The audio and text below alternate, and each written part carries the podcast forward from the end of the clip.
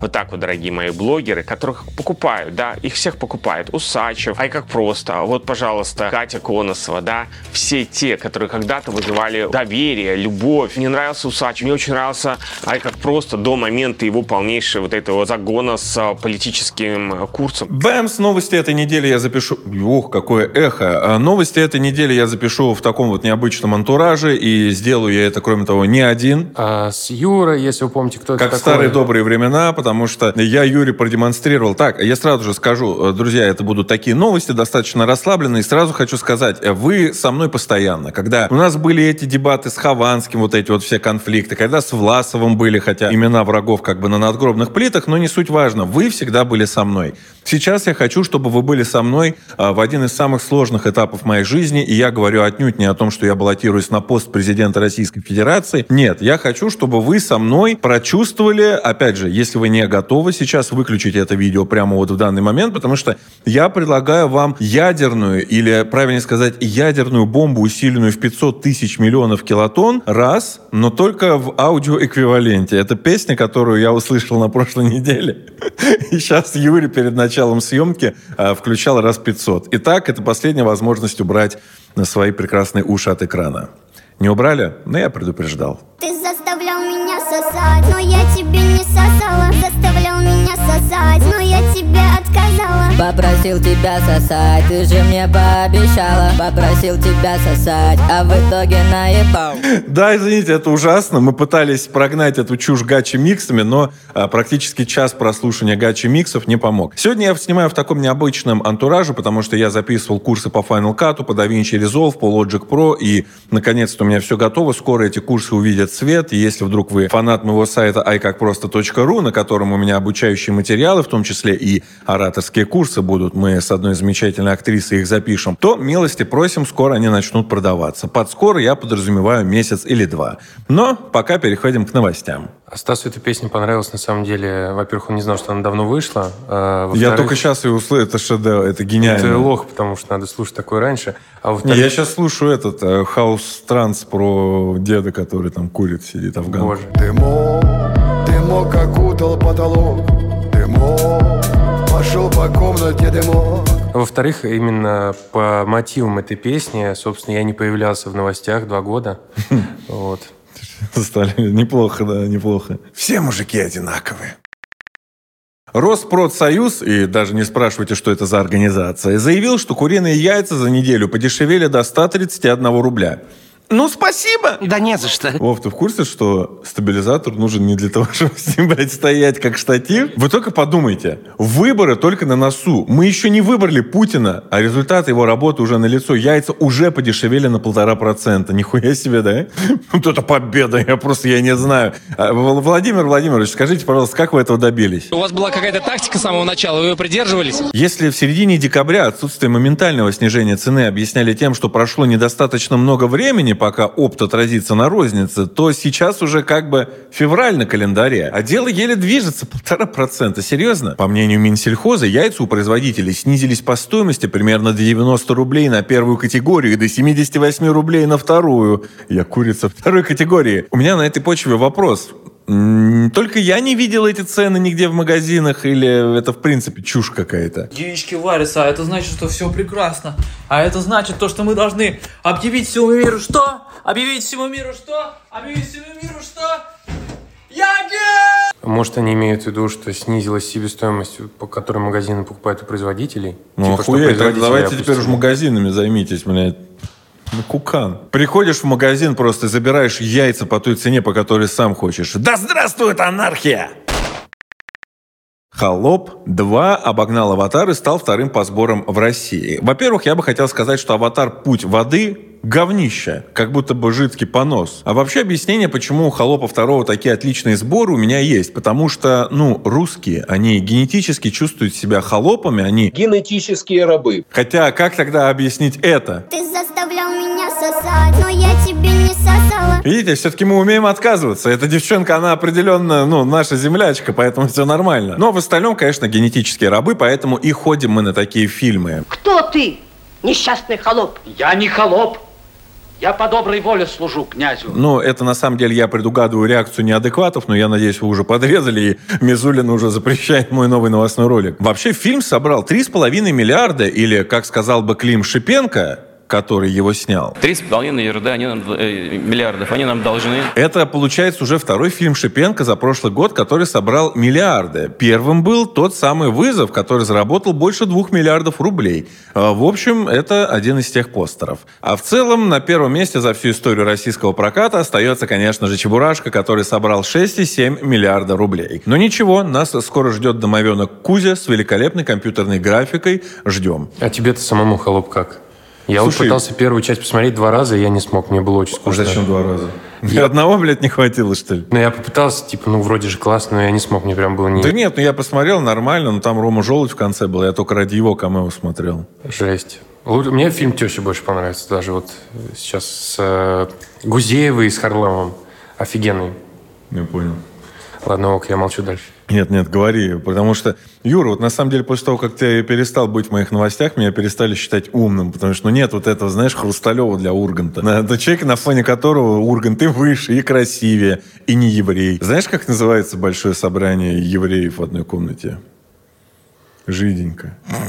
Бля, я... Мне очень стыдно. Простите меня, пожалуйста.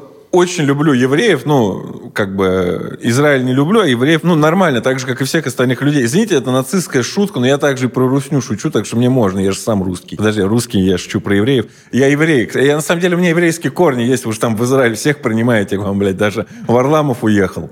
Эх. Но вернемся к кино. Вообще такие большие сборы можно, конечно, списать на то, что в кино ничего нет, и поэтому даже средненькие фильмы собирают очень много. Но если, к примеру, взять первого «Холопа», то его сняли в далеком 20 году, и тогда он тоже собрал больше трех миллиардов. А конкуренция тогда, несмотря на пандемию, была огромная. Меньше, конечно, чем до пандемии, но все-таки нехилая. И в целом можно сказать по итогу, что прошедший год для кинотеатров был довольно позитивным по сравнению с тем, что могло бы быть. Они смогли собрать около 40 миллиардов рублей. И таким образом вернулись к довоенному показателю 2021 года. Это, конечно же, все еще на 30% меньше, чем в 2019 году, но прогресс явно идет большими темпами, так что за наши кинотеатры можно, конечно же, и нужно переживать, но переживать можно чуть поменьше. И, слава богу, никакой уход зарубежных студий не мешает. Нам хорошо и без них. А если прям уж очень, уж очень нужно будет что-то посмотреть, то можно это сделать по параллельному импорту, который, кстати, вложил свою лепту в прибыль кинотеатров. Вот только деньги пошли не студиям. Ну, и я думаю, ты тоже можешь гордиться тем, что и ты поучаствовал в жизни кинотеатров. Ведь если вы будете следить за фильмами проекта «Алгоритм», то вы увидите, что один из фильмов, ну, часть его мы сняли в кинотеатре. А, ну, да, бывает такое, сняли кинотеатр на очень много часов. Ну, то есть на целый день. Бля, так прикольно, вот мне нравятся такие съемки, живьем, мы куда-то выезжаем. Я пока тренирую свой продакшн, ну, вот, блядь, Вов, ты в курсе, что можно как бы пользоваться этим? Не просто, блядь, стоять как будто ты штатив, да? Я просто, просто, может быть, ты не знал, как работает стабилизатор, я тебе объясню. Ну, на самом деле, да, сейчас вот дрочимся, когда-нибудь будем кино снимать, как Жора Крыжовников. Так что скоро у меня будет конфликт с Жорой Крыжовником, я когда куда-то прихожу, я же со всеми начинаю сраться. Я скажу, я, блядь, круче, чем слово пацана сниму. И сниму чисто гачи-версию. Слово мастера. Позиции зарубежных киностудий уже давным-давно понятна. Российские зрители для них говно. Так же, как и актеры дубляжа, с которыми работать они не хотят. Ну, понятное дело, по причине российского паспорта, который очень от многого отгораживает. Дело в том, что э, для того, чтобы дублировать его, нужно для нужно какое-то еще гражданство. И да, и мне э, просто черным по белому написали, э, что если бы у меня было какое-то другое гражданство, то я бы спо- смогла спокойно приехать. Поэтому вход обратно на наш рынок должен... Нет, я не за то, чтобы все запрещать, но стоить он им должен очень дорого. Я сейчас говорю не про то, что они должны платить деньги. Нет, пусть будут условия такие же, как для китайского рынка, чтобы персонажи позитивные у нас были. А то это странно, но россияне ходили смотреть... Блядь, хотя ладно. Я не имею права вообще никак ругать американские студии, потому что у нас люди ходили на деньги, выделенные Министерством культуры, блядь. На один фильм выделенный из своих налогов я иду, там реклама бизнес-тренера и феминизма третьей волны с их бесконечными Пуси Павер, слышала про такое? либо ГУЛАГ, Колыма и прочее. Ну, типа, да, у нас в России всякие страницы были, но мне кажется, на государственные деньги надо только про что-то хорошее снимать, нет разве? Ну, все правильно. Так что я бы здесь действовал по аналогии с бизнесом, который, если уходит из России, то делать это должен по огромному дисконту. Ну, это мне так кажется. А вот в случае возвращения компании должны приземляться. Ну, чтобы в случае всяких там выходок интересных были возможности на них давить. Тем более, если они собираются снова показывать свой шлак.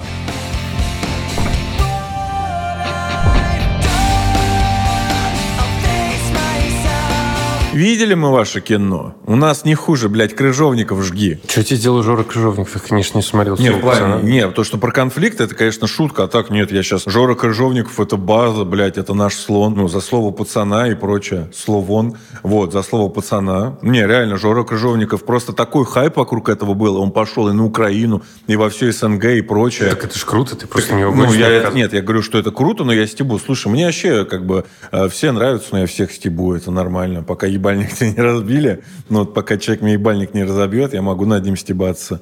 Путина Путлером называю. Кто еще вообще себе такое может позволить? Из действующих кандидатов в президенты.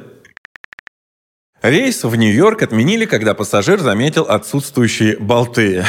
Че там Козловский говорил? Это очень, очень, ну, как-то по-русски. Я периодически беру такие новости для того, чтобы показать вам, что какое-то раздолбайство, распиздяйство и несобранность, а тут оказалось бы, что может быть хуже того, что в самолете болтов не хватает. Это не только черта русских, это черта абсолютно всего человечества. Поэтому я считаю, что если ты ненавидишь людей, то ты, в принципе, человек разумный, потому что я сам склоняюсь к мизантропии. Но если ты ненавидишь именно русских людей, то ты долбоеб, потому что ты ксенофоб, ну или немцев, или евреев. Какие-то жиденькие, да, сегодня шутки? Хотя я один раз тоже летел в самолете, в котором не хватало болтов, потому что там были исключительно одни женщины. Юр, ты, кстати, знаешь, что нельзя вообще в самолете говорить э, стюардесса, нужно говорить бортпроводница. И нельзя говорить стюард, нужно говорить гомосексуалист. Возвращаясь к истории, одним из пассажиров в аэропорту Манчестера был замечен небольшой косячишка. Пока они с подругой сидели на самолете компании Virgin Atlantic, Virgin Atlantic. А из названия Virgin понятно, какие там стюардессы. Ну, это та- того самого Ричарда Брэнстона, который однажды неудачно вложился, блядь, в запись Sex Pistols. Посмотрите сериал Pistols, очень рекомендую. И, короче, косяк был в том, что на крыло забыли довести 4 болтика. И после того, как пассажир и его спутница сказали об этом экипажу, всему самолету пришлось наблюдать за действиями тех персонала, который вкручивал недостающие болты в аэробус А330 прямо на полосе. Меня тут вот со второй камеры как раз снимает Вова, с которым мы работали на радиорынке, блядь. Помнишь, каждый раз такая ситуация, когда комп собираешь, что-нибудь обосрался, там, я не знаю, жесткий диск, блядь, забыл подставить. А человек уже позвонил, все собрано, он приходит, ты как долбоеб стоишь, вкручиваешь. Вот, в общем, э, я в этой э, ситуации на стороне техника, потому что ну, я понимаю, что он чувствовал. Не, еще круче по поводу болтов. Это когда ты- Тебя, к сожалению, не слышно будет. Нет, я тебе просто говорю, что круче, когда по поводу болтов ты уже все собрал, и человек приходит забирать, ты последний болт вкручиваешь, он падает туда и замыкает все нахуй. У тебя такое было? Да. Ладно, возьми звук с камеры, это слишком хорошая история. Я, конечно, извиняюсь, но кто из нас против кого санкции вводит? У вас то двери у Боинга отваливаются, то у Airbus нехватка болтов. Видимо, производители предпочитают их просто класть, вместо того, чтобы винчивать туда, где они должны быть. Хорошо, что авиакомпания сразу отреагировала на происшествие, сказав, что таких болтов в каждой из панелей, хотел сказать, в каждой из гантелей, до сих пор вспоминается тот мем, 119 штук, и отсутствие каких-то четырех из них вообще не влияло на безопасность. Но у меня вопрос, а нахуй они тогда нужны? Зачем их вообще было вкручивать, если они ни на что не влияли? Надо было просто сказать, да, ребятки, вам кажется это важным, но поверьте, блядь, четырьмя болтами больше, четырьмя меньше, ну тогда можно было бы еще четыре выкрутить и еще четыре. В какой момент оно ломается, вообще мне интересно. Это все на, на что ты способен, а пошутить про то, что это просто Virgin э, Airlines, видимо, в эти дырочки еще болтики не вкручивались. Блядь, почему ты сегодня так хорош? Сука, я чувствую, что это как бы про- плохо. Ладно, это последний раз, когда я появлялся в новостях. Всем спасибо. В общем, они настолько были уверены в том, что ну, как бы четырьмя болтами больше, четырьмя меньше, что по итогу самолет все равно дальше не полетел даже после того, как болты вкрутили. Такое же отношение к болтам, кстати, было и в компании Boeing. И как раз предварительно именно аварийный люк у 737 MAX 9 вылетел из-за того, помните та авария, о котором я вам рассказывал, что самолет выехал с завода без этих самых критических болтов. И кажется, мы теперь знаем, на чем они сэкономили, чтобы увеличить выручку в конце прошлого года. Вообще, конечно, за компанию Boeing и Virgin обидно. У каждого в жизни бывает момент, когда ты сэкономил не на той двери. Но ладно, не будем шутить над этими самыми пиндосами, потому что у нас в авиации тоже инцидентов немало. Например, компания S7, та самая о безопасности, которую нам рассказывал Ян Топлис и которую он рекламировал. Бизнес-зал узнает вас в лицо. Табло само подскажет нужный рейс. Там, на полосе, самолеты вылетают по одному каждые пять минут. Они взлетают и садятся, несмотря на ретроградный Меркурий, низкую видимость и новости про Трампа. За два дня не смогла штатно начать и завершить три рейса. Один из самолетов приземлился в Москве с неисправным двигателем, а два других не смогли взлететь из-за помпажа. S7 ответили на претензии тем, что была неправильно использована антиобледенительная жидкость. Ее засасывало в двигатель, а двигатель предпочитает, как известно, воздух. Соси! Соси!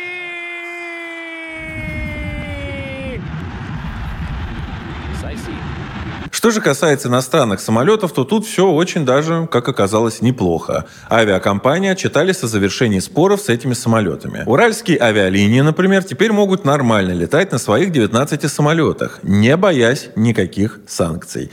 Так что ЕКБ жди в этом году наконец-то прилечу, потому что я собирался Новый год в ЕКБ справлять, но Хуй, у меня наконец появились друзья, которые согласились со мной в настолке поиграть, так что извини, Урал. Хотя на Мань Попульнеры я все-таки съезжу рано или поздно, это прям мечта моя. Я тебе показывал фотки, русский Стоунхендж. Ну, Мань из это пиздец. на Масленникова. Да. Хотя очко-то мне так и не отдал. Ты видел, что Масленников пропал? Нет. А Масленников уже несколько месяцев вообще ничего не выпускает. И, блядь, просто... Я, короче, что было? Мы у Дани Кашином еще, когда я бухал у Дани Кашина на концерте, и я, блядь, сижу, и меня прям пиздец. Я думаю, а что, если мне вкинуть, что Дима Масленников умер, бля? Учитывая, что он вообще никуда не заходит, нигде не появляется, и я говорю, Дань, это перебор. И мы с ним сидели, минут пять думали, он говорит, не, Стас, ну это реально пиздец, это перебор. Я такой, ладно, не буду постить. Ну прям хотелось. Ну, он же вроде сейчас на пятнице снимает эти шоу. Да нет, Для это старое, снятое. Так-то Дима Масленников уже реально умер. Во всяком случае, как контент-мейкер. Компания S7, кстати, смогла сделать то же самое с половиной своего авиапарка. И теперь у бывших лизингодателей нет вообще никаких претензий ни по аренде, ни по страховке. Аэрофлот планомерно с прошлого года решал подобные вопросы с десятками своих самолетов, собственность на которые переходила уже отечественной страховой компании. Только за последние полгода они закрыли проблему по 76 самолетам. Я очень часто беру новости авиастроения именно потому, что после санкций очень боюсь летать. Вот. И есть позитивные новости, так что летать я, конечно, не буду, но, может, вам надо очень, а вы боялись. Не бойтесь, все уже вроде бы заменяют. Бояться надо пиндосом летать, у них там болтов не хватает. А у нас с болтами все в порядке. Я постепенно превращаюсь в Тиграна Киасаяна, мне кажется. Бля, вот, не, реально, вот эту вот шутку уровня международной смеха пилорамы, я реально я превращаюсь э, в Киасаяна. Браво, браво. Это, мне кажется, хорошая тенденция только. Ну, а вообще у нас же еще скоро построят супер какую-то магистраль между Москвой и Питером, что можно будет на поезде за 2,5 часа доехать. Я очень жду вообще, это капец. С 2007 строят, Юр. Нет.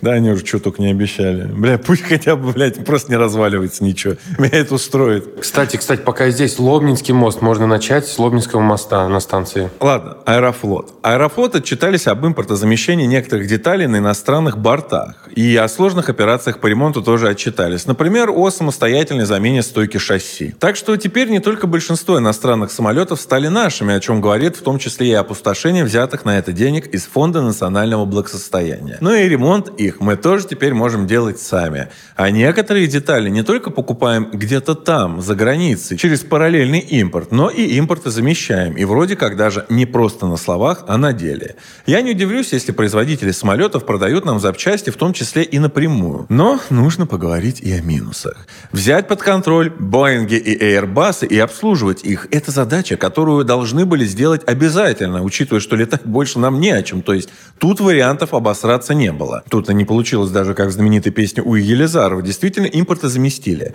Но есть у меня небольшой такой страх, что раз теперь зарубежным птицам ничего не угрожает, наши могут немного затянуть поставки отечественных самолетов. А мы все-таки ждем в первую очередь их. Не ждем, а готовимся. То есть мы готовы некоторое время на них полетать, но все-таки хотим, чтобы было все свое. Тем более, что правительство скорректировало свои, если можно так сказать, прогнозы по выпуску. Нам обещают, что за 6 лет будет произведено 600 самолетов.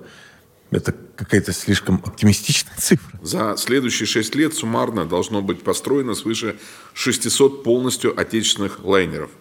Основу парка российских авиакомпаний составят суперджеты и флагманские МС-21. Эту линейку дополнит региональный Ил-114 и сверхнадежный Ту-214 для полетов на средних дистанциях.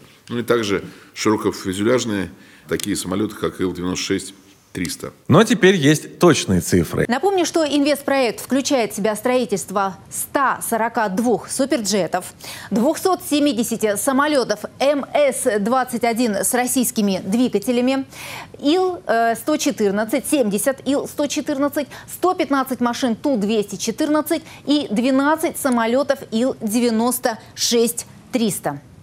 Так насколько реалистичен такой план? И тут даже не надо задаваться такими вопросами. И сказать, что цифры эти взяты из задницы, не сказать ничего. Я напомню, что ни один из этих самолетов не производится в России серийно, а большинство из них даже не сертифицированы полностью, то есть не имеют права летать и перевозить кого-либо. Сухой Суперджет 100 даже еще не летал на новых движках, а МС-21 на отечественных двигателях взлетел еще три года назад, но передать его авиакомпании планируют только в начале 2025 года. И для чего, спрашивается, нужно производить Ил-96-300, если недавно взлетел Ил-96-400? Для чего его тогда модернизировали? Время идет, а я продолжаю не понимать, откуда берутся безумные планы по выпуску. Просто так, из головы. А до 2030 года, видимо, план для того, чтобы Путин э, не спрашивал, где самолеты еще 6 лет. Или ему показывали что-то, как у нас было много раз с травма... Извините, трамвай просто нанес мне огромную травму душевную. Помните, я вам рассказывал о том, как просрали миллиарды рублей? Получается. А потом, когда Путина не станет, придет другой президент, тоже спрашивать не будут. И так будут тянуть до последнего. Нихуя делать не будут, будут только красть деньги. Я помню, как позапрошлом году 339 самолетов для Аэрофлота уже казались безумием. И единственное, что казалось реалистичным, это поставка 40 Ту-214. Типа, мы их производим уже 100 лет, они на 99% отечественные. В чем, блин, проблема?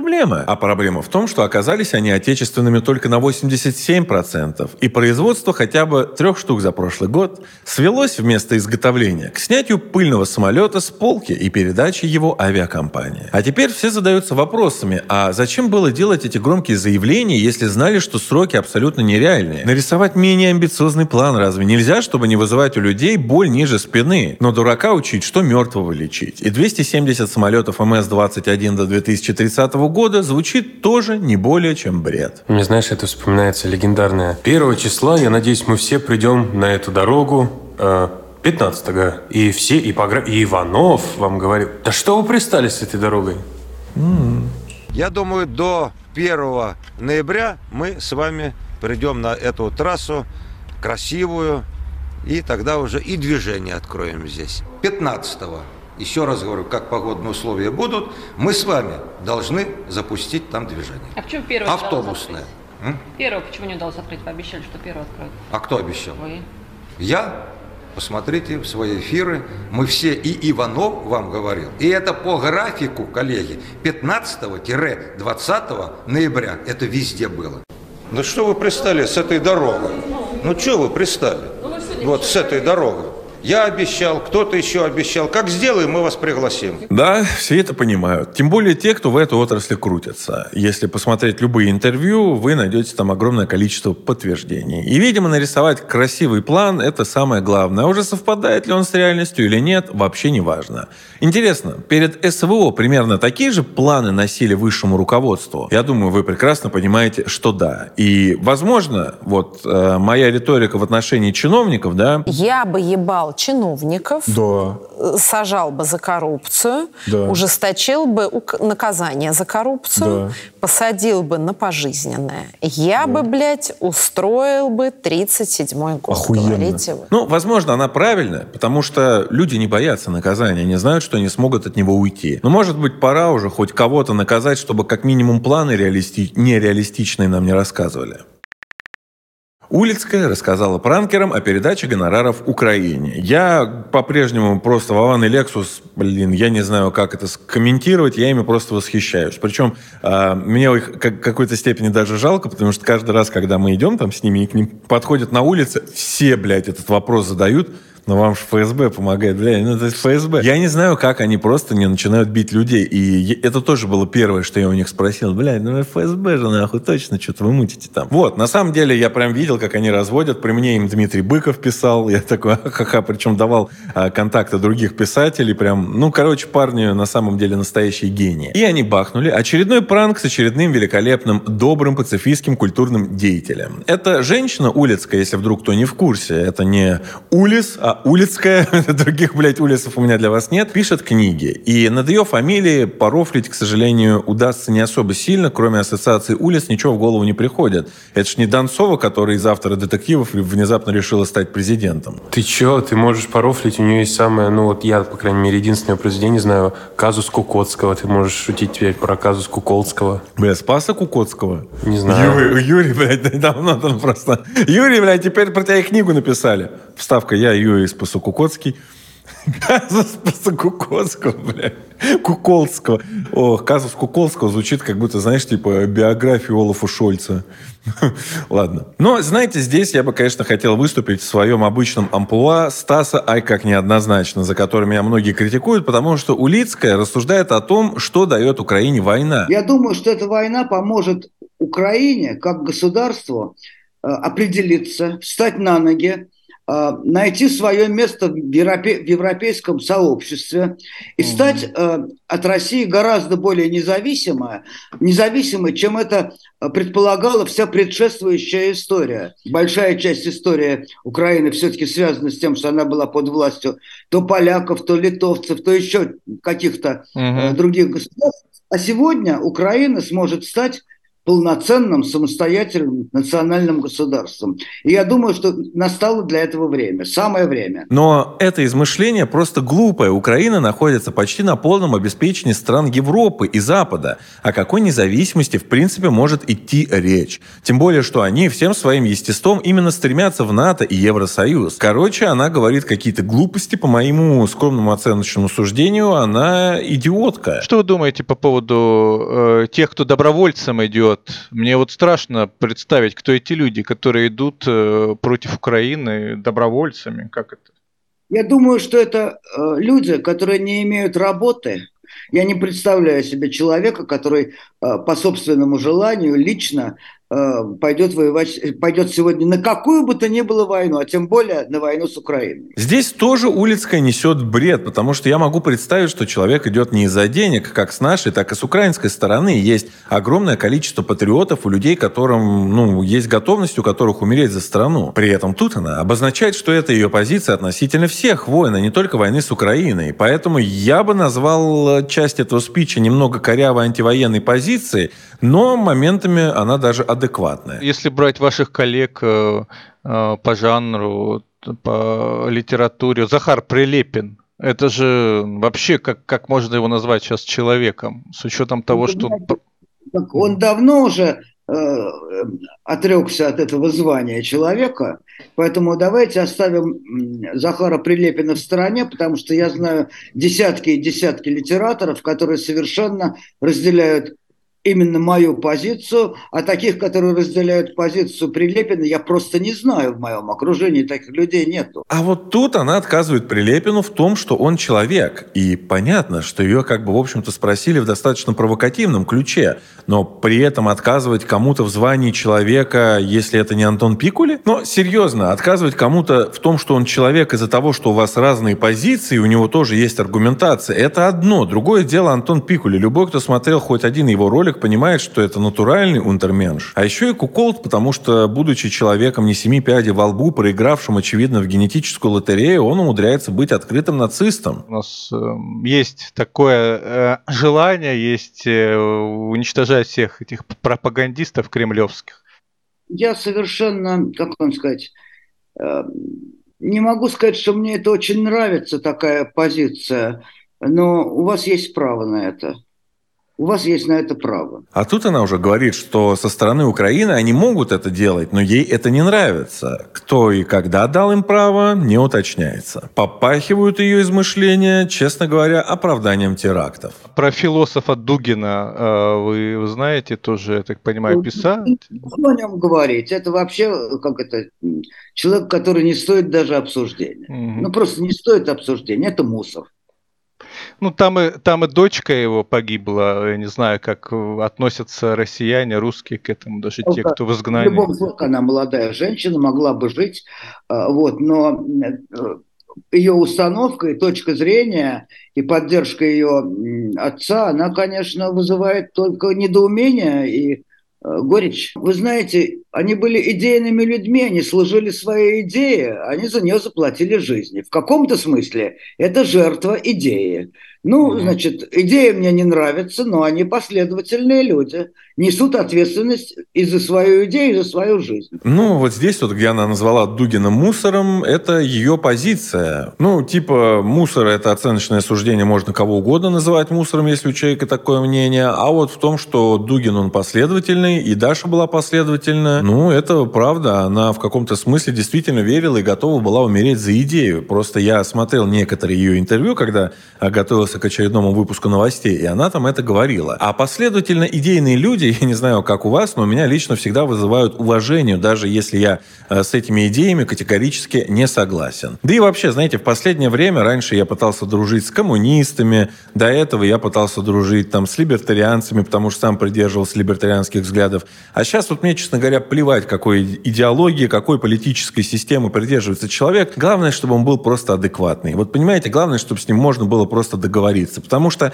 есть люди злые, плохие, допустим, ну, ко- кого я считаю плохим и злым. Но я с этими людьми могу иметь дело. Я могу с ними о чем-то договориться, потому что я понимаю, что если мы с ними имеем какие-то общие интересы, мы с ними сидим на одном суку, который никто из нас пилить не будет. И я понимаю, человек злой, но у меня с ним сейчас общие интересы, и мне сейчас с ним по пути. Это так же, как работает в политике. А бывает человек, ну, откровенно долбоеб. И вы с ним сидите на одном суку, который он начинает пилить без всякой выгоды для себя, без всяких, э, как бы, каких-то, э, ну, вот таких вот последствий для меня. Ну, вот просто, просто ты же долбоеб. Поэтому мне плевать, каких вы политических взглядов. Главное, чтобы вы были не долбоеб. А такой вопрос о книге, вот они там еще издают ваши к, в России или они как-то...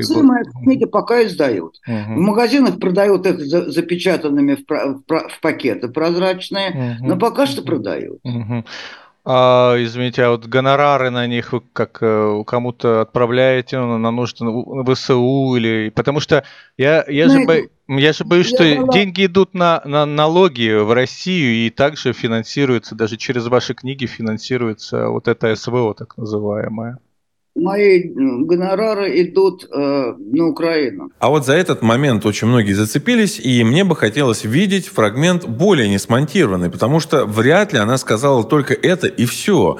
Поэтому есть вероятность, что речь может идти и о гуманитарке. Тут она ничего конкретно про ВСУ не говорила. Но если речь идет о гуманитарной помощи, то я и сам бы не прочь помогать мирным не только с нашей стороны, но и с украинской. Но это сделать практически невозможно, потому что вся гуманитарка, как правило, проходит через офис президента Украины. А куда ее отправят, это очень большой вопрос. Так же, как и людей на местах найти абсолютно нереально, ну, которым ты бы мог доверять. Поэтому для меня это стало невозможным. Как, а как вам наш президент? Как вы вообще думаете, что... что... Ну, вы знаете, э, мне лично он очень нравится. Но я читал только его выступления. Но, во-первых, мне нравится, что он не политик, что он человек из другой профессии. Э, Мне лично он симпатичен. Посмотрим, как он будет справляться. Положение у него очень сложное. Я знаю, что в Украине сильно проблемы с коррупцией. Как он с этим будет справляться, не знаю. Плюс Улицкая еще осмелилась даже сказать, что в Украине большие проблемы с коррупцией. Ну, а то, что ей симпатичен Зеленский, ну, я уже сказал, что она, походу, тупая. Кому вообще может быть симпатичен этот человек? Приехавшие в Крым русские – это люди, как правило, без корней. Э, Кто приезжал в Крым из России? Люди, которых, э, которые не были плохо устроены у себя, вышедшие из тюрьмы, такие, в общем, в большой степени асоциальные люди. И шрам этот остался на самом деле на долгие годы. Я очень болею за Крым. Я очень хочу, чтобы там была человеческая нормальная жизнь. И я, честно говоря, в душе мечтаю, чтобы Крым был федеративным государством э, в рамках Украины, России, какой угодно, но чтобы это была отдельная федерация. Mm-hmm. Такая, такая у меня мечта мечта. Но поскольку я э, в некотором роде крымчанка, такая у меня иллюзия, что Крым может быть отдельным. В общем, у Улицкой просто лозунги. И чушь перемешивается у нее в какую-то неадекватную позицию. Называть всех, кто приезжал в Крым, асоциальными людьми и маргиналами, но это какая-то шиза, которую она выплескивает из своего рта. При этом она одновременно с этим рассуждает и о федеративном статусе Крыма, когда он мог бы быть более самостоятельным, вне зависимости от того, какой стране принадлежит. То есть она не то выступит за то, чтобы его отдали именно Украине. И вот как Шиза в перемешку с какой-то адекватной мыслью смешивается в какое-то говно, и на выходе получается говно. И Крым, кстати, и так имеет статус республики со своим парламентом, а город Севастополь – это город федерального значения. То есть она говорит, что надеется на то, что произойдет то, что и так, блядь, произошло. Ну вот, вот что значит, ебаные писатели лезут в политику. Но мне интересно там, музыкант – это часто про звучание, кино – это иногда про атмосферу. Я как фанат фильмов Вильнева, мне вообще похуй, о чем Дюна, хоть я и фанат Фрэнка Герберта, и все детство его читал. Но, тем не менее, там, бог император Дюны, дети Дюны, похуй. Но вопрос в том, о чем вот может написать вот эта вот дура, блядь. Э, потому что для того, чтобы написать что-то интересное, писатель должен быть как минимум образованным. Мне кажется, что отчасти сейчас больше вариант э, такой логичен, что будет как э, с Карабахом, что придется этим людям, придется их переселить обратно в Россию отправить. А, ну что делать? Такова история. А, понимаете, я по национальности еврейка. Поэтому угу. тема гонения, изгнания из страну в страну для моего народа очень знакомая тема. Значит, ну что же, придется, по-видимому, каким-то народам тоже двинуться по этому пути, э, по пути переселения, поиска дома – и, э, и новых корней каких-то. Ну что угу. с этим поделаешь? Я знаю, что такое гонение. Я еврейка. Это ужасно. Но это если погоняют русских, то что поделаешь? Видимо, придется переселиться. Просто ебанутая. Чё? Ну, слушай, ты не прав, на самом деле. Типа, Стивен Кинг, у него нет ничего интересного. Джоан Роулинг, у него нет ничего интересного. Мне кажется, тут что-то другое. Ну, Джоан Роулинг, я бы не сказал, что она прям тупая.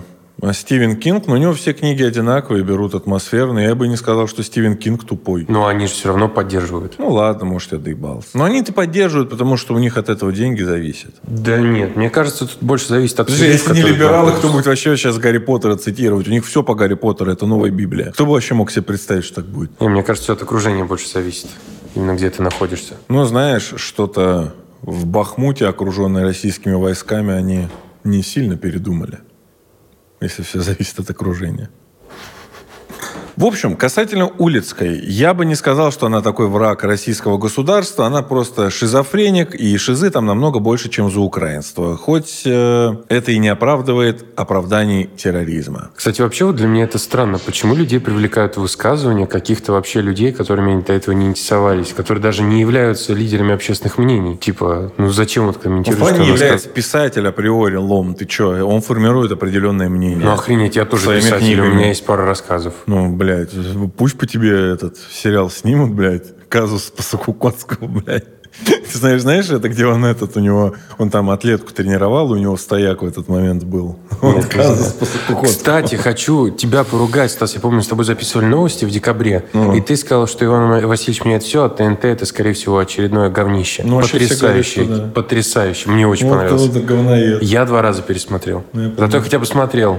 Ну, справедливо. Я, бля, в обзоре Бэткомедиана посмотрю. Не хочу, блядь, разбираться. Кстати, об обзорах. Я не знаю, будет ли от Жени обзор на «Мастера Маргарита», но то, что один деятель культуры у нас тут нехило так пострадал, а именно режиссер э, вот этого самого «Мастера Маргарита» Михаил Локшин не поддается никакому сомнению. Потому что он, как оказалось, будучи режиссером фильма, на который выделяются деньги российского государства, донатил какому-то украинскому режиссеру на кино про войну. А еще репостил Глуховского с осуждением Путина Путина. Ну и самостоятельно писал, что Россия должна платить и каяться по примеру нацистской Германии, открыто выступая за победу Украины, репарации и суды над российским руководством. И я считаю, что тут его хотят притянуть вполне заслуженно. Я думаю, что с ним должна произойти та же история, что с Улицкой, которой АСТ теперь не будут перенаправлять гонорары за книги. Вот, а из-за того, что она призналась. Вот она, свобода слова в России, что фильм на государственные бабки может снять режиссер, который поносит российскую власть. Ну, короче, деньги там выделялись задолго до того, что это происходило, но в целом, да, ты прав. Так его же могли снять Так у нас, просто. в принципе, вопрос-то тут не в этом, понимаешь? Это вопрос, который никто не задает, уже нет ни у кого никаких сомнений в том, что Россия самая свободная страна в мире, а реально с плюрализмом мнений. Тут а, вопрос заключается в том, почему у нас других-то нет. У нас есть там несколько каких-то, ну там вот Ирина Горбачева недавно, я интервью с ней посмотрел, очень базированная тетка, она мне и в интервью Дудя очень понравилась. И тут недавно выдала базу про то, что моя страна, все дела, как я могу, там прочее. Но в остальном-то у нас одни либералы. То есть ощущение, да и не ощущение, что у нас власть поддерживала либералов. Ну и недавно посмотреть тот же самый вот этот вот Штефанов, ты видел? Он про снял, что это советы типа всех расстреляли, и ставил под сомнение оценку Нюрнбергского трибунала. И по сути а, он отсылался там к показаниям этого самого Гиммлера. То есть он, по ой, Геббельса там, и Гиммлера... Не, Гиммлер. Ну и Геббельс. Он часто ссылается именно на нацистов. Но прикол в том, что в отношении Катани это реально была официальная позиция нашего государства. Оно даже кается, ездило, там есть, где Путин там перед поляками кается, ну, когда они еще собирались с ними бизнес делать. Ну, короче, это вопрос исключительно политический, но как-то я считаю, что с нацизмом хотя бы внутри страны надо бороться. Штефанов, хуесосина, ну, можешь еще на один суд подать. От того, что ты ебаный нацик, это тебя никак не спасет. Перевожу сразу. Штефанов, ты, э, матное слово на букву Х. означающее сосатель членов, или как там было написано. Не, ну вот это, вот это, наверное, стоило потраченных денег, потому что я читал вафлер. Так синоним слова вафлер, только матом. Штефанов, ты вафлер вербованный. Самое большое судно в истории отправилось в круиз. И как и все подобные корабли, его принято сравнивать с «Титаником», который, икона Марии, так называется судно, превосходит по водоизмещению в пять раз. И по количеству потенциальных жертв, уж извините, после батискафа «Титан», он его тоже превосходит в пять раз, вмещая в себя аж 7600 пассажиров и 2500 членов экипажа. Почему-то вспоминается треугольник печали. Почему-то я ждал, то- что ты скажешь две с половиной болтов экипажа. А, ну, ты смотрел, кстати, «Треугольник печали»? Нет. А ты его... Офигенный фильм. Короче, суть в чем? Там мега богатые мажоры, русские олигархи и прочее отправляются в круиз. Там они причем спорят о коммунизме, о капитализме. И потом они попадают там, короче, в несчастье. И внезапно все вот эти вот, ну, типа отбросы, нищеброды, рабочий класс обычно, вот эти рабочие, которые там перед ними бегают, удовлетворяют их, становятся элитой, потому что они единственные, кто может рыбу там поймать, кто может что-то приготовить. А все остальные вот эти богатеи становятся их, короче, прислугой. И там есть момент, где уборщица там мальчика-модель заставляет с собой спать, чтобы делиться с ним едой. И он бросает свою девушку-модель. Ну, короче, очень крутой фильм, посмотри. Так вот, а, на корабле «Икона Марии» может поместиться небольшой городок. Как хочется вернуться. Главное, в сравнениях с «Титаником» не напороться на причину его славы. Титаник все называли сказочным кораблем. Таким он и был. На самом деле.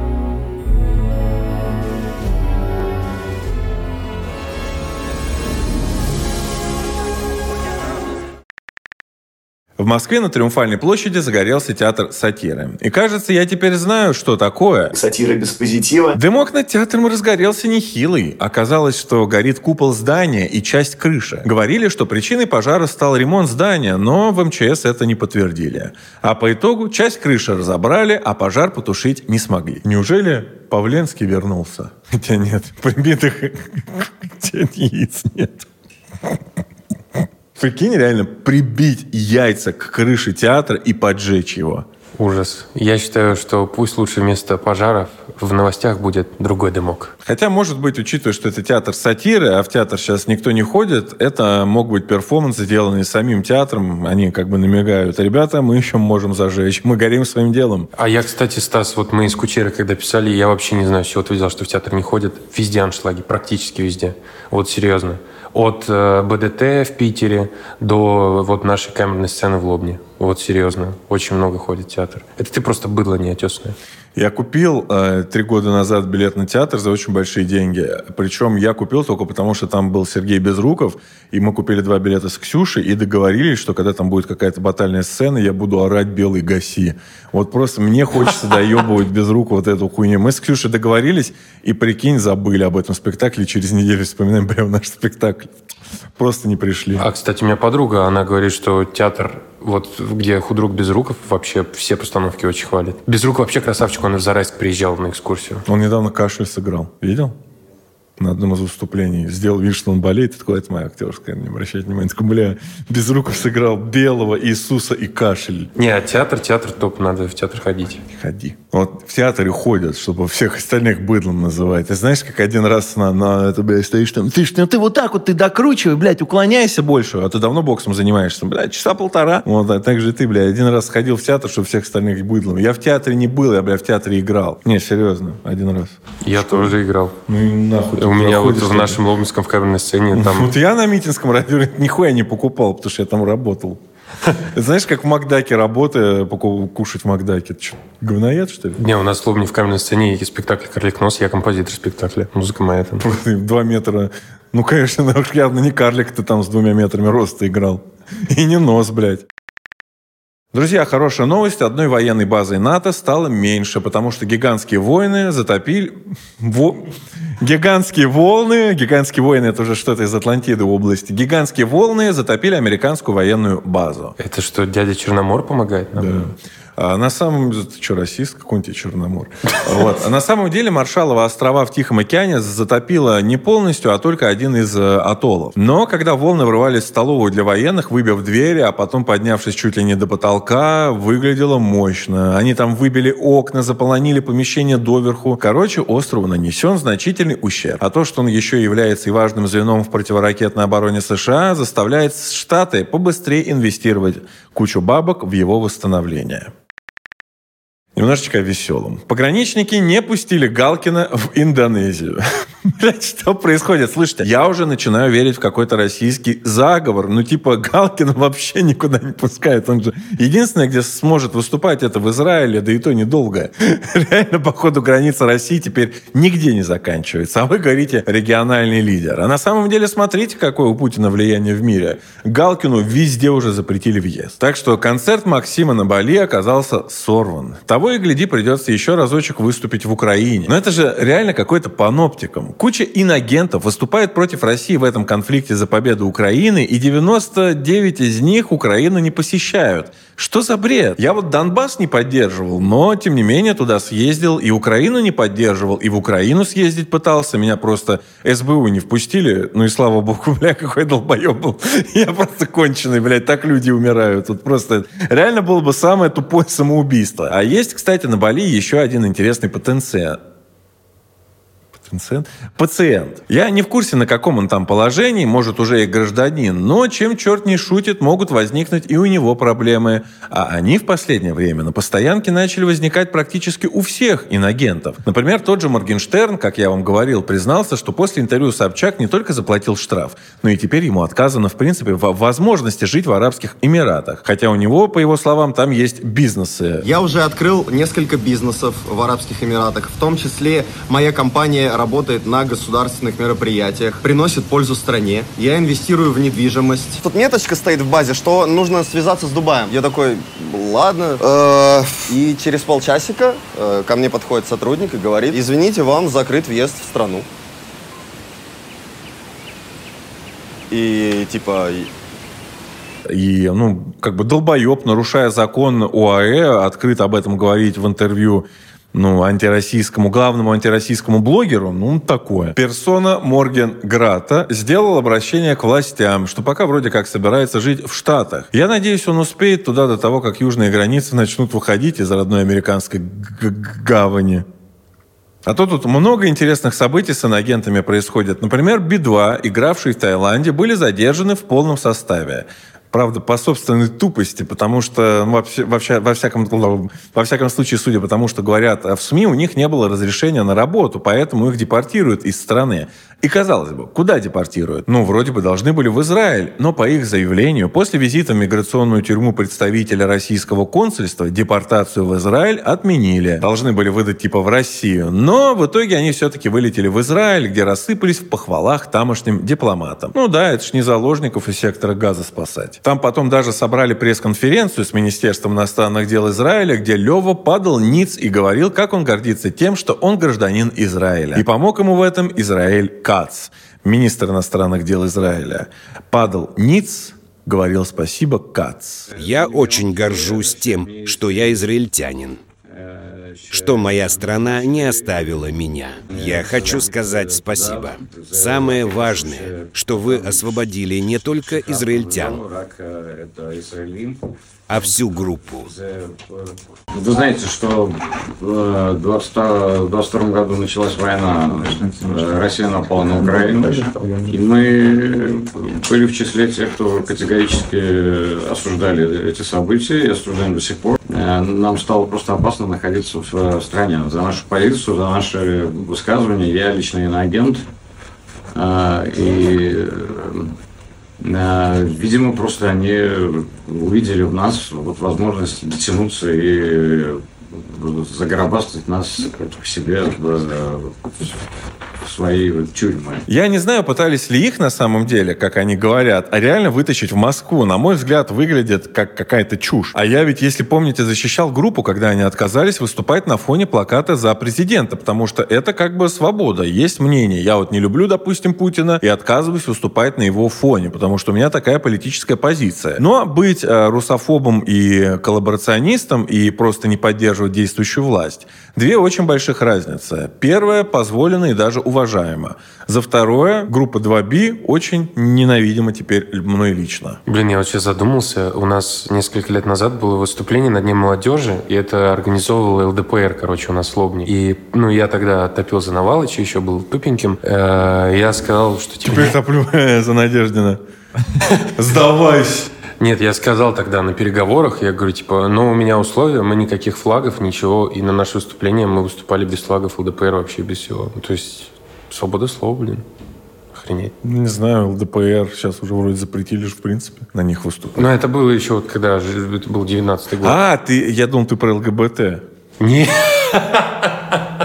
В общем, а, тогда, когда была эта ситуация, когда они отказались выступать, за них заступались абсолютно все, в том числе и чиновники, потому что, ну, многие действительно считают, что Россия это свободная очень страна по сравнению с остальными. Она не полностью свободная, но я думаю, вы поняли.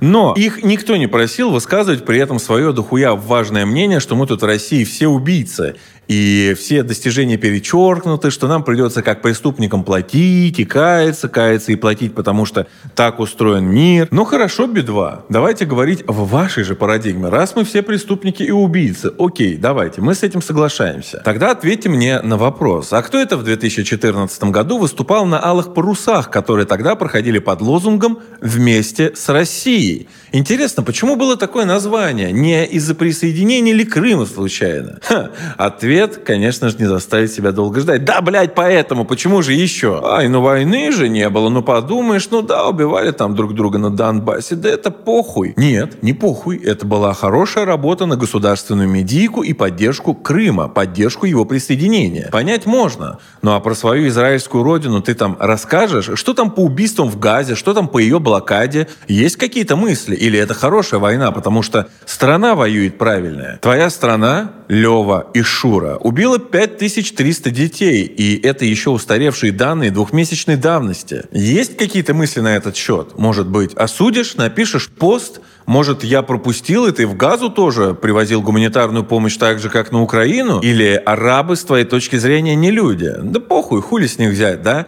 Денег там нет, за выступление никто не заплатит. 335 тысяч детей. Не 335. 335 тысяч детей младше 5 лет голодают в Газе. Может, ты, мудила грешный, как-то осудишь свою страну? Опять же, я не хочу выступать каким-то моральным ориентиром. Мне тоже похуй на большинство войн спокоен, потому что я нахожусь в России, у меня все хорошо, и даже после того, как я уехал с Донбасса, через полгода или год мне начало казаться, что те несколько дней, которые я провел там, все это было не со мной, война теперь где-то далеко, и я не могу пережить страдания всех тех людей. Я просто дал слово, которое я, ну, держу, помогать тем, чем могу, да, и не особенно это афишировать. Это уже мое личное дело, да, кому там как и чем помогать. Но я говорю про то, что вот так вот. Я не хочу никому вменять вину, что типа, вон ты, блядь, не переживаешь по поводу их смертей. Но если ты переживаешь за одни смерти, почему ты не переживаешь за намного более серьезные деяния твоей новой страны? Почему ты не уедешь? А куда ехать? Все страны всегда вели себя как преступники. Все большие страны. Маленькие, как проститутки. Просто с Би-2 получается как-то, ну уж слишком лицемерно. Ведь я бы хотел напомнить, что они живут в стране, которая не какой-то там генассамблеей. Нет. Советом Безопасности ООН, чьи решения обязательны к э, исполнению, еще в 60-е годы была признана страной-оккупантом и страной, которая незаконно аннексировала территории Сирии в свой состав.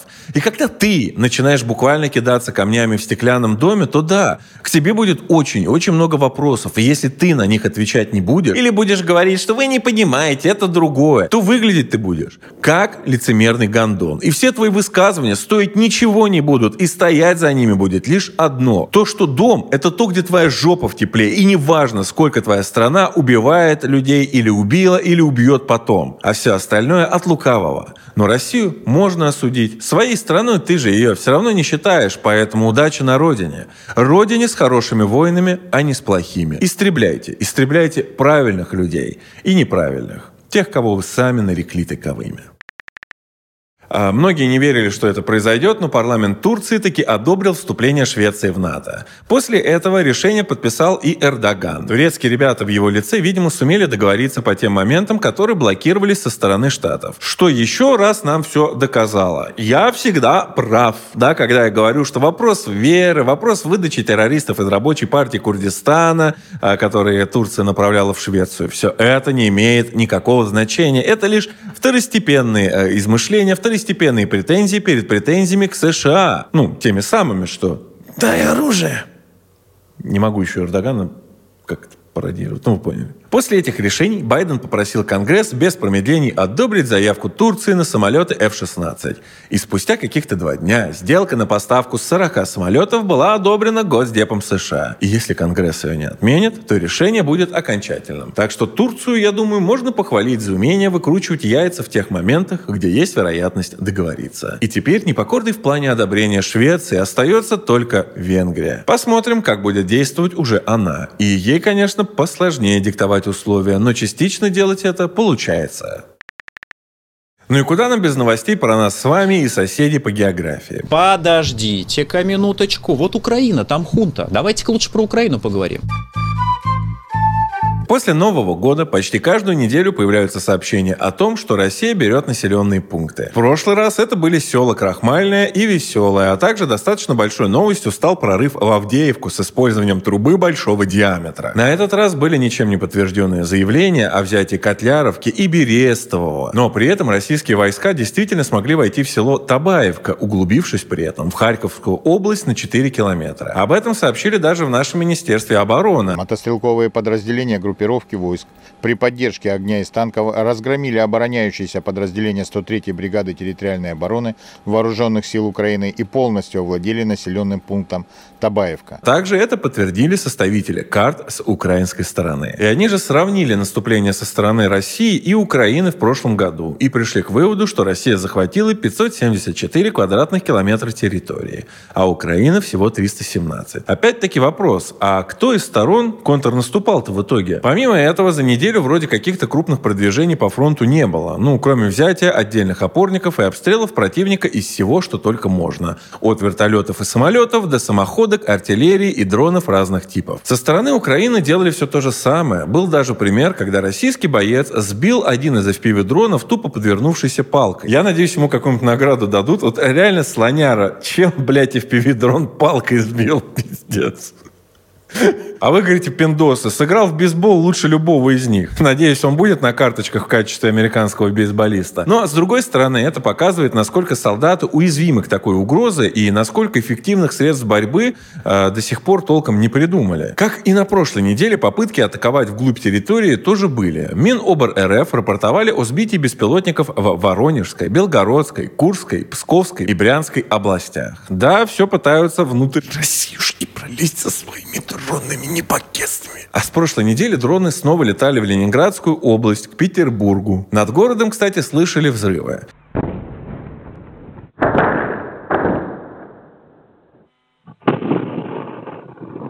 В итоге подбитый беспилотник упал на территорию завода «Невский мазут», где повредил несколько припаркованных автомобилей, в том числе и автомобили с топливом. Впервые два беспилотника долетели и до Нижнегородской области и были сбиты в Кстовском районе, упав в одну из лесополос и при этом не сдетонировав. Есть мнение, что летели они не абы куда, а атаковать завод «Лукойл». А еще были попытки атаковать нефтебазы в Калужской области и в Ярославле. Но они так и остались, слава богу, попытками. Были удары и по Крыму. Украина херачила по полуострову 20 ракетами, которые были сбиты, но какие-то из них упали на территорию воинской части в районе Любимовки. Была еще информация о поражении аэродрома Бельбек, но ее МОРФ не комментировали, поэтому был ли сам удар и повреждение чего-либо неизвестно и по сей день. А еще в ГУР Украины показали кадры, по их заявлению, удара надводными катерами по ракетному катеру «Ивановец», который затонул. Минобороны пока что не прокомментировали, правда это или нет.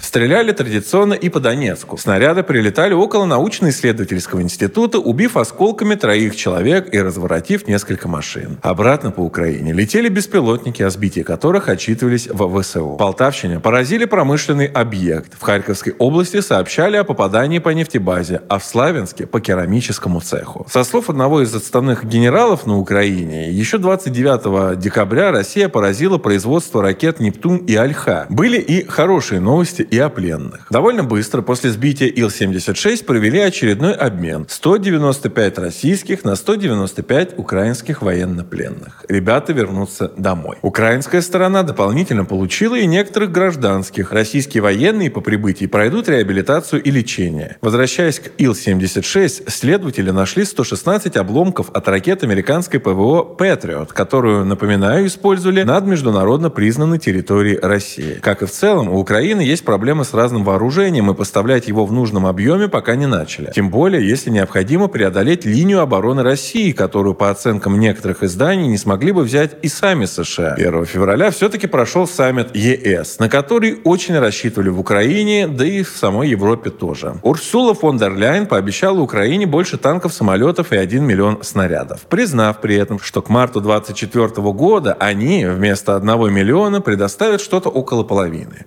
То есть они затягивают свои поставки еще на год. И это при том, что в ЕС промышленность военная уже нарастила объемы производства аж на 40%. На этом же саммите, как и планировалось, все-таки согласовали пакет в 50 миллиардов евро для Украины на 4 года вперед. Об этом рассказал у себя в Твиттере глава Евросовета Шарль Мишель. А вот беднягу Орбана на переговорах все-таки удалось прогнуть. Но красавец, уважение, держался до последнего. Ему не разрешали накладывать вето каждый год, но тем не менее расходы будут пересматриваться, чтобы следить за выполнением условий и исключить коррупцию. В этом плане не обошлось без небольшого хахатео. Деньги, как гласит итоговый документ, будут выделяться при условии соблюдения Украины демократических принципов верховенства права, а также принципа многопартийности парламента и уважения прав человека и меньшинств. Как будто анекдот, особенно учитывая, что это про сегодняшнюю Украину. Надеюсь, представители 12 запрещенных Зеленским партий дружно похлопают в ладоши и скажут, ну наконец-то мы так долго этого ждали. А зрители в Украине при этом порадуются новости про выделение денег, увидев ее в рамках одного единственного телеканала. Остальные каналы как бы не прошли просто проверку на демократию. Ну и, наверное, не стоит говорить про русскоязычных граждан, чьи права ущемлялись с самого начала Майдана. Так же, как про венгров и румын, которым после принятия закона об образовании в 2017 году обещали запрет на обучение на своем языке. И тогда венгры, кстати, немного охренели, начали обращаться во все европейские инстанции и обещали Украине хуй вместо интеграции в европейское сообщество, блокируя абсолютно любые ее шаги в этом направлении. Так что у венгров на Украину зло затаяно, затаяно еще давно. А закон этот, кстати, назвали говном и в Венецианской комиссии. И в итоге сейчас Украина частично снимает эти ограничения, но только для языков Евросоюза, куда русские, разумеется, не входят. А для русскоязычных никакого образования не нужно на своем языке. Как мы знаем, политику Зеленского желательно и уничтожить еще всю историю, связанную с Россией и общими героями. А другое дело нацистские выблядки типа Бандеры. Вот это заебись. Вот это герои, которые нам нужны. А вот какой-нибудь Жуков или Николай Щерс, это очень плохо. Но зато Львовщина отчиталась о полной декоммунизации. Теперь-то заебись будет. Это явно стоило потери 20% территории и сотен тысяч смертей украинцев. И учитывая количество венгров в Украине и количество русскоязычных людей, Россия, я так понимаю, должна была просто смотреть. Да нет, увы, ни одна страна не стала бы. Вон и Венгрия тоже, будучи не самой большой, не терпела. США не терпели, вторгаясь в Панаму в 90-е годы под эгидой защиты 30 тысяч своих граждан. Так что как-то так. На этом же саммите в Евросоюзе не смогли согласовать увеличение фонда мира хотя бы на 5 миллиардов евро. Ну и хорошо, если фонд мира будет меньше, война тоже продлится меньше. Они отложили это решение как минимум еще на месяц. А настаивал на этом, конечно же, Барель. И также в одной из газет он высказался относительно того, что нужно остерегаться соблазна примирения сторон. И эти идеи о примирении и заморозке остановке конфликта он назвал ошибочными, в том числе и применительно к 2022 году году. Вы знаете, я не устану напоминать, что этот недалекий имбецил является дипломатом. Просто когда ты начинаешь цитировать Барреля и понимать, что он глава евродипломатии, ты такой, блядь, серьезно? Если драка неизбежна, бить нужно первым. А как понять, что драка неизбежна? Все просто. Если бьешь первым, то драка неизбежна. То есть ему по должности необходимо искать компромиссы, и тем более, если речь идет на войне. Но он же реально шизофреник. Любая риторика воинствующая, рассуждающая о военных бюджетах и поставках оружия, обычно вылетают именно из его рта. И по логике этого дебила, если бы в 2022 году мы бы договорились и больше не стреляли, то это было бы плохо. То есть он это открытым текстом говорит. Или, может быть, там ошибка, проблема перевода. Я уже не знаю, я во все готов поверить, но то, насколько они все там ебанутые, меня, конечно, вергает в шок. Ох, не зря он получил премию Кретина от дипломатии по версии Политико. В отношении Барреля я голосую голосую за то, чтобы он получил еще и премию Дарвина. Хотя лучше бы ему самому попасть в ситуацию, когда его судьба будет зависеть примерно от такого же недалекого долбоеба. Хирург уровня врачом, э, как Барель уровнем дипломат, будет отличным решением. И, в принципе, это даже не убийство. С такими дипломатами и Третья мировая не за горами. Но, как мы с вами уже выяснили, Европа не монолит. Есть Орбан с Венгрии и есть Фицо Фицо со Словакии. И внезапно также помимо Сербии есть еще и Республика Сербская в лице Милорада Додика. Хотя сама республика является частью Боснии и Герцеговины, она достаточно самобытна в плане партнерства с Россией. Тот же Додик признает за Россией право защищать русских в Украине и защищаться в целом от влияния на эту самую страну со стороны США и Британии. А еще говорит, что сербы помнят, кто для них исторический враг, а кто друг. А теперь враги хотят контролировать республику и заводят на президента дела. Сейчас, по его словам, США разрушают легитимность Дейтонских соглашений, устанавливая свои законы, назначая тех, кого должен утверждать Совбез ООН. Поэтому есть вероятность конфликта не только в Сербии, но и в Боснии и в Герцеговине. А учитывая пиздец, который нарастает по всему миру, бахнуть может и там. На фоне новостей о выделении денег в Европе начались забастовки и протесты. Не сказать, что прям массовые, но тем не менее пошла предупредительная забастовка сотрудников служб безопасности аэропортов в Германии. А во Франции фермеры начали готовиться к пятидневному перекрытию Парижа. Недовольные ростом цен на топливо и снижение доходов, они въехали как и в сам город, так и перед перекрыли подъезды к нему. Обычной картиной стали поджоги продуктов и грузовиков, да и вообще всего, что только может гореть. И примерно такие же акции устроили и в Брюсселе, в том числе и около здания того самого Европарламента, где решалась судьба 50 миллиардов. Его тогда закидали яйцами и разожгли рядом костры. Но ведьмы в парламенте остались. На фоне всего этого очень забавно наблюдать за прогнозами роста экономик от МВФ, где Россия в этом году будет опережать по темпам роста не только страны Европы, но и США. США. Что? Германия вырастет на полпроцента, Франция на 1, США на 2,1. В то время как Россия на 2,6. Да российские банки в прошлом году, оказывается, заработали в 16 раз больше денег, чем в 2022.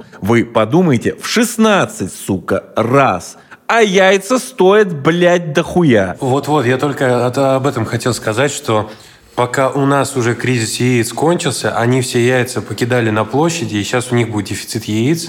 Нет, я, хотел, я думал, ты скажешь, богатые должны покрыть стоимость яиц и сделать их дешевле, блядь. Это логично было бы, Юр. Ну, что, тебя коммунизм, что ли, я учил, блядь? Ладно, а, вернемся. Страны, вводившие санкции, продолжают с нами торговать, как ни в чем не бывало, и что-то пока не очень похоже на разрыв экономики. Но подождите, есть же еще США в плане финансирования Украины. Но, увы, что-то там пока не складывается, потому что они зависли на границе с Мексикой, куда Де Сантис, губернатор Флориды, обещает послать тысячу солдат Нацгвардии в помощь Техаса. Я считаю, что государство имеет право укреплять границы.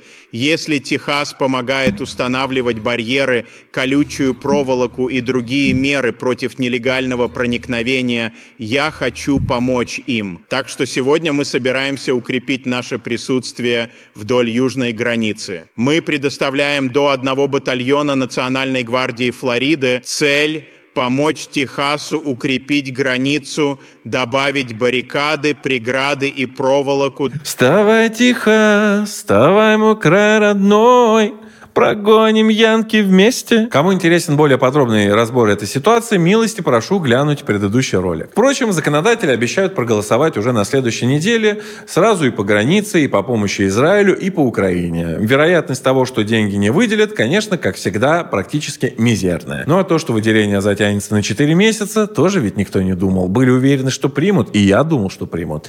А вот видите, как замедлилось. Однажды все-таки выделить не смогут. И когда, казалось бы, ситуация в денежном плане плане стабилизировалась, пришли новости, которых никто не ждал. Внезапно Залужный снова пропал. Буданов!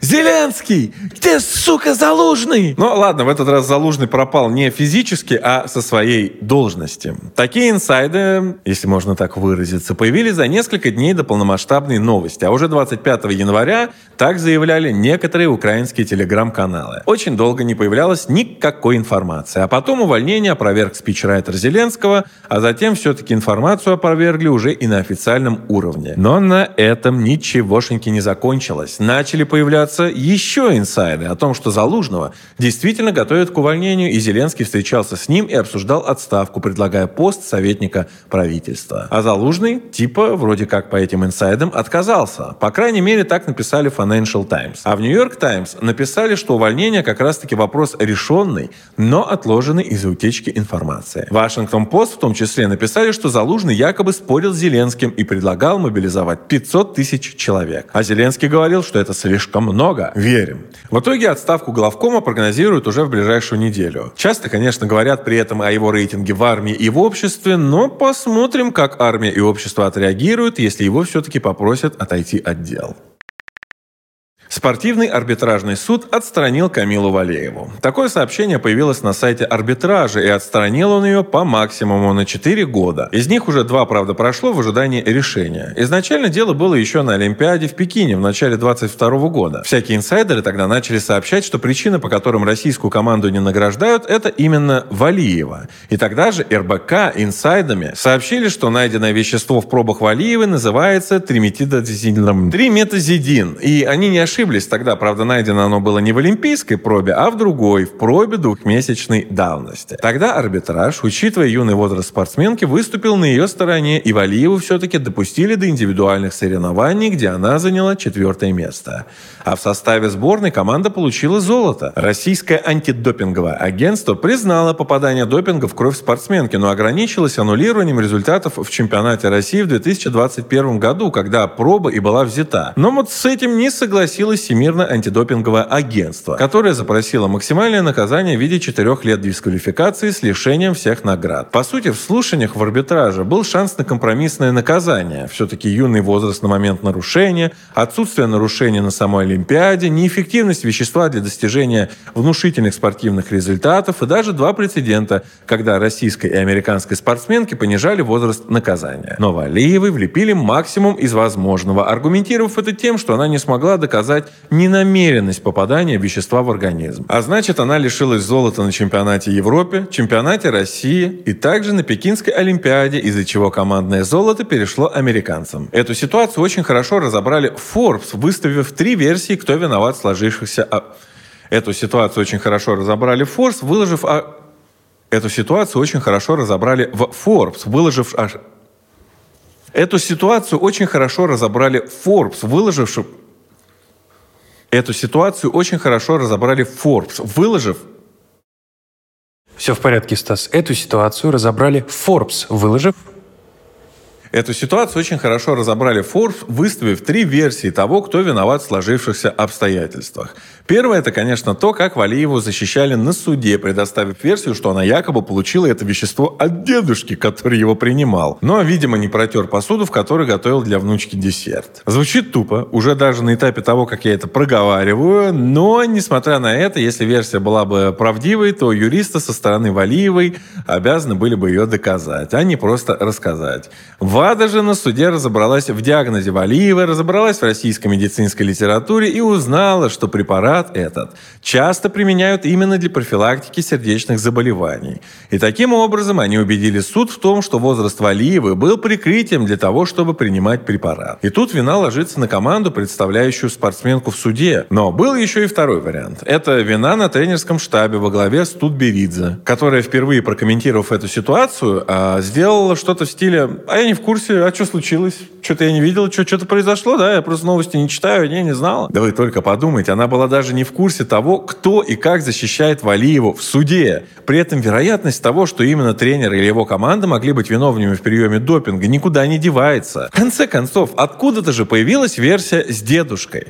Ну и третий вариант, наш с вами любимый. Это, конечно же, коварный Запад, который выдал приговор, несмотря на то, что Валиева не виновата. А мы видели нелепое оправдание для спортсменов США. И делать вид, что международная система спорта имеет хоть какое-то отношение к объективности, я не буду. Однако из всего вышеперечисленного приоритетной версии я вижу хуевое отношение к защите спортсменки, которая в ней нуждалась со всех сторон. И очень сильно. Американские спортсмены избегали наказаний в подобных случаях случаях, потому что их версии употребления не только звучали правдоподобно, но и сопровождались хорошими убедительными доказательствами. У нас же такое ощущение решили, что суд должен пожурить за красивые глаза. И опять-таки, делаю вывод из того, что увидел. Может быть, чего-то не знаю. И опять-таки повторюсь, отстранение людей по паспорту, чем с лицемерной рожей занимается Бах в отношении наших спортсменов, но не делает в отношении израильтян, является объективной реальностью. Эта контора прогнила. Нам нужна новое. Но в этот раз, конкретно в этом случае, я на этот фактор списать ситуацию не могу, потому что Россия не только суду не доказала невиновность, но и мне, как простому наблюдателю. А к Камиле со всей любовью, конечно же, это лучик света в темном царстве фигурного катания. Сильная и умная не по годам. Я надеюсь, что она справится с этими не очень хорошими новостями, а мы и лично я будем держать за нее ручки и посылать лучики любви. Третья мировая без России. Маргарита Симонян заявила, что Третья мировая война может начаться в ближайшем будущем, но Россия в ней участвовать не будет. Я считаю, что Третья мировая будет обязательно.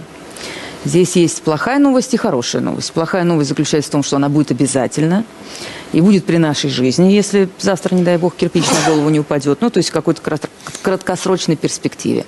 Хорошая новость заключается в том, что мы в ней участвовать не будем, и будем наблюдать ее со стороны. Знаете, обычно либеральные телеграм-каналы вырезают фразы из контекста, и в итоге получается громкий заголовок. Но в этот раз, после просмотра этого отрывка, у меня возник вопрос. Чего?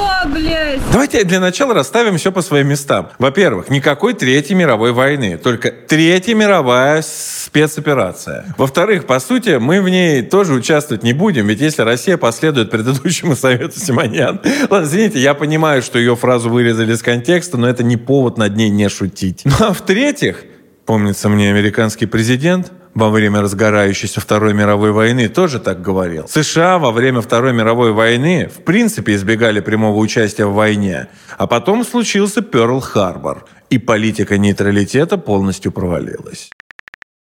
Ну что ж, Госдума в первом чтении приняла законопроект об ответственности за трэш-стримы. Отличные новости. Если закон будет принят, то теперь за избиение на стримах будут штрафовать от 200 до 600 тысяч рублей. И это без иронии. Хорошая новость, ведь все мы помним и истязание умственно отсталого, которое я, кстати, в свое время, нет, не поддерживал. Я сейчас не про мои ролики про Александра Штефанова. Я про избиение Валентина Депутата. Я их в свое время освещал и абсолютно охреневал, хотя видели бы вы, что сейчас там происходит. В общем, канал Швец, хроники Нижнего интернета. Разбирайтесь, просвещайтесь. учиться, учиться, еще раз учиться. Не совсем тому, о чем говорил Ленин, но как бы, блядь, Нижний интернет, вперед нахуй. Я, кстати, помню один из таких стримов, когда там была, в принципе, убита одна из участниц. Валя вот так валяется, нахуй, в трусах, и обдрыстанная, объебанная, нахуй. Я не знаю, она что, под наркотой была, я хуй его знает. Я не заметил просто, хуй его знает. Но если вдуматься в отношении закона, мы с вами опять имеем ситуацию, когда одним законом пытаются заставить работать уже существующие. Ведь убийство, умышленное причинение вреда здоровью, побои, истязания, угрозы и прочее, прочее, прочее уже и так запрещены уголовным кодексом нашей с вами страны.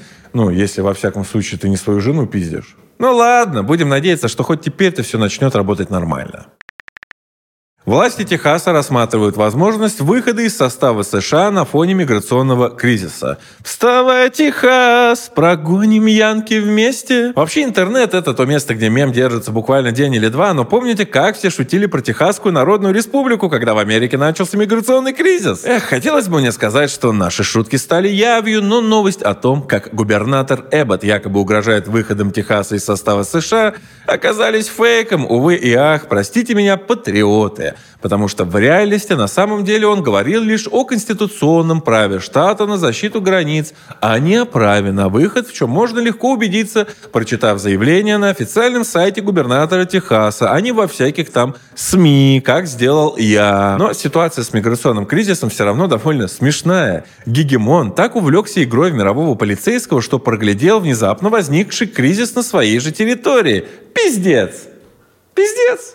Пиздец!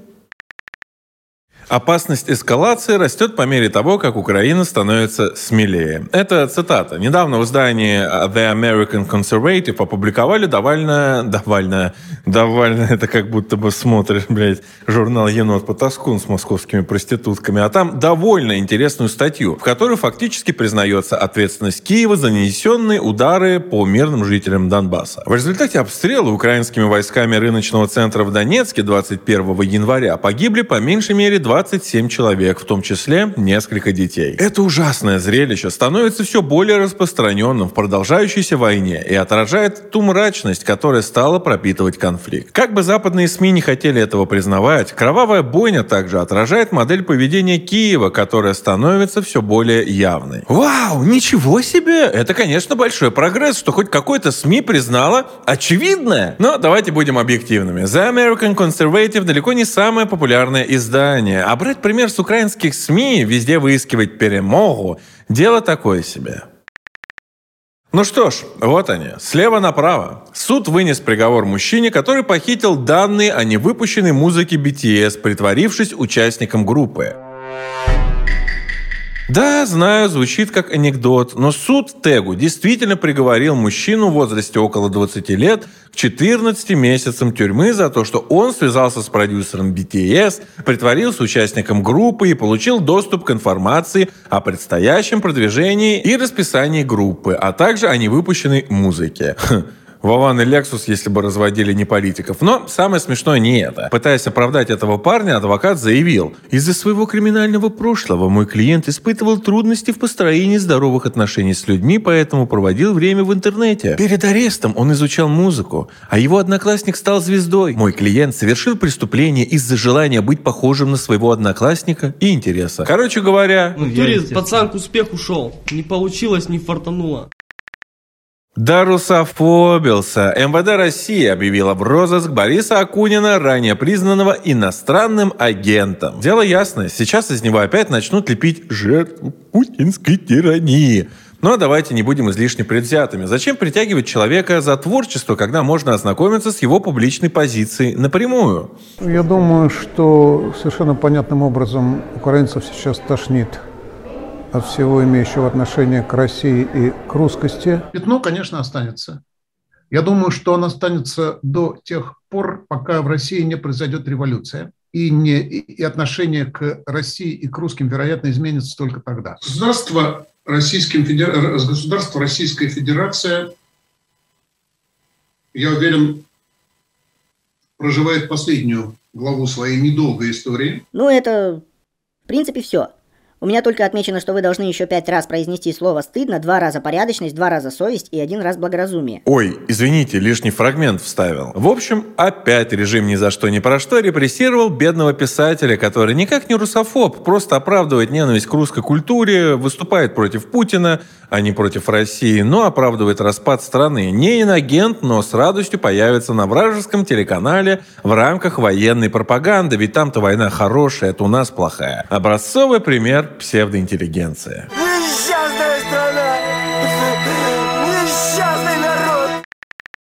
США впервые за 15 лет разместят ядерное оружие в Великобритании, как сообщает британская газета The Telegraph, которая обнаружила на сайте госзакупок документы Министерства обороны США, размещенные на этой неделе. А еще там были документы, размещенные аж в августе 2023 года. В этих документах говорится о необходимости приобрести средства баллистической защиты и гидравлические рампы в рамках подготовки к предстоящей ядерной миссии. Также американцы планируют разместить ядерные боеприпасы на военной базе Лейкенхит в английском графстве Саффолк. Ранее изданию стало известно, что США перебросят туда две эскадрильи истребителей-бомбардировщиков, которые могут нести тактическое ядерное оружие. Пентагон, Министерство обороны Великобритании и канцелярия премьера отказались от комментариев, но, судя по опыту переброски вооружений в Южную Корею, версия The Telegraph звучит вполне реалистично. Суд обязал Трампа выплатить более 83 миллионов за клевету в адрес женщины, которая обвиняет его в изнасиловании 30-летней давности. Как вы думаете, насколько реально отсудить у бывшего президента-миллиардера солидную сумму средств, обвинив его в изнасиловании, но не помня при этом ни точного дня, ни даже месяца? Надеюсь, хоть год-то помнят. А вообще, как оказалось, вполне реально. Присяжные пришли к выводу, что аргументы Джин Кэрролл, так зовут бабу, что подала на Трампа в суд, в общем, они сочли, что аргументы ее вполне правдеподобны. Я в это верю. Понятное дело, это не более чем часть предвыборной кампании Байдена и Демократической партии. Но все равно, согласитесь, звучит достаточно нелепо. Если так пойдет и дальше, то не только границы, но и судебная система США начнут трещать по швам. Эх, господи, как же хорошо, что я живу не в Америке. Требах бы, наверное, засудил меня за то, что я сделал с ним на спине его матери около полугода назад.